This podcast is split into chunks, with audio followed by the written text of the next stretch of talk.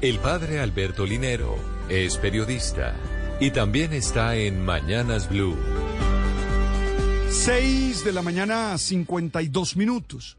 La tecnología nos ha transformado muchas de las prácticas y rutinas cotidianas. Hoy tenemos nuevas formas de juntarnos, de divertirnos, de comunicarnos, de trabajar y educarnos gracias a las pantallas que invadieron todos nuestros espacios vitales. Por ello, una pregunta pertinente y constante debe ser, ¿para qué usamos la tecnología?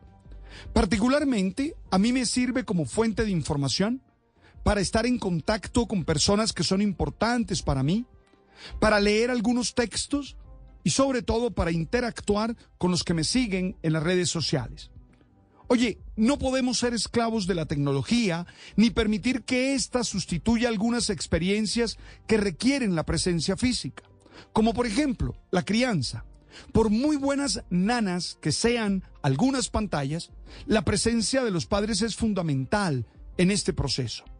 Creo que se requiere un acompañamiento para que los jóvenes tengan el mejor uso posible de estos aparatos para ellos puede ser una gran herramienta que les abre el mundo del conocimiento, les permite desarrollar algunas habilidades cognitivas y aún establecer relaciones con personas que no conocen físicamente, pero tiene que ser usada con conciencia, responsabilidad, sabiendo establecer los límites del caso.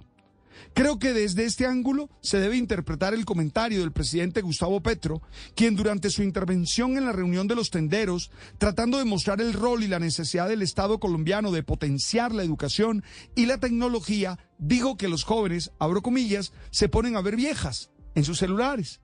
Y abro comillas, de nuevo, y hay que aprender la aplicación de la cotidianidad, la aplicación de las conexiones, las aplicaciones de, hacer inventarios muchas que ni él mismo conoce.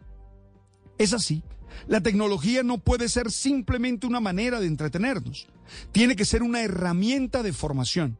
No basta con ver a los influencers en esos retos ridículos, ni seguir las tendencias para opinar de lo que uno no sabe, sino que es necesario estudiar, investigar, leer y descubrir maneras de aprovechar al máximo las posibilidades que estos aparatos nos dan. Que la tecnología no te use a ti, más bien, tú úsala a ella.